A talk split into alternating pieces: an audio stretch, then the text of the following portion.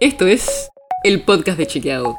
Un espacio en el que de lunes a viernes vamos a compartir con vos alguno de nuestros chequeos para que sepas qué de lo que se dijo o escuchaste es verdadero o falso. También te vamos a presentar las verificaciones que hacemos de las desinformaciones que andan circulando por ahí y vamos a traerte datos y contexto para entender mejor las noticias. Soy Olivia Sor.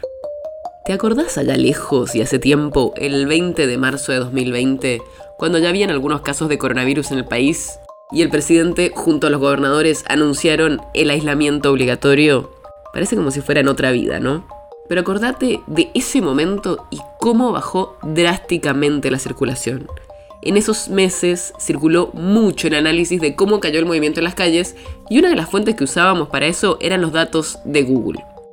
Pero poco a poco estamos saliendo de la pandemia y si bien tenemos que seguir cuidándonos, ya hay bastante más gente en la calle. Y de eso vamos a hablar hoy. Para que tengas una idea, en la primera semana después del anuncio del aislamiento, la movilidad en el transporte público medido por Google bajó un 80%. Así es, un montón. Y ya en este 2021, en el pico de casos de coronavirus en mayo, estuvo casi a la mitad del valor de referencia de antes de la pandemia. Y ahora está solo un 8% por debajo de la movilidad que había antes de que llegara el virus al país. O sea, estamos casi en los mismos niveles que antes de la pandemia. Por si te estás preguntando cómo se miden estas cifras, estos son datos que muestran cómo se movieron los usuarios que usan el sistema operativo de Android en sus celulares y que habilitaron el historial de ubicaciones en su cuenta de Google, según explica la compañía. O sea, no son datos perfectos, pero nos dan una idea de lo que pasa en las ciudades. Y no solo hay datos del uso de transporte, también por ejemplo hay datos de movilidad en el lugar de trabajo.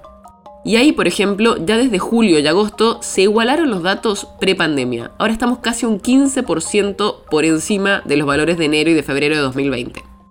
Como te debes haber dado cuenta, los datos pre-pandemia como toman los meses de enero y febrero, incluyen meses que mucha gente se va de vacaciones. Cuando tengamos datos de enero y febrero de 2022, vamos a poder comparar mejor, pero sí vemos claramente un aumento desde hace varios meses. Y del otro lado, vemos justamente bajas en la cantidad de tiempo que las personas pasan en sus casas. También hay otros datos que muestran que la movilidad sigue aumentando, aunque está todavía por debajo de los niveles de antes de la pandemia. Y estoy hablando de los datos del Ministerio de Transporte de la Nación, que mide el uso de la SUBE en el área metropolitana de Buenos Aires. Actualmente todavía el uso de la SUBE está 20% por debajo del promedio de febrero de 2020, antes de la pandemia. Pero en la primera cuarentena de marzo de 2020, la caída llegó casi hasta el 90%. Y en mayo de 2021, en la segunda ola, la baja fue de casi el 70%.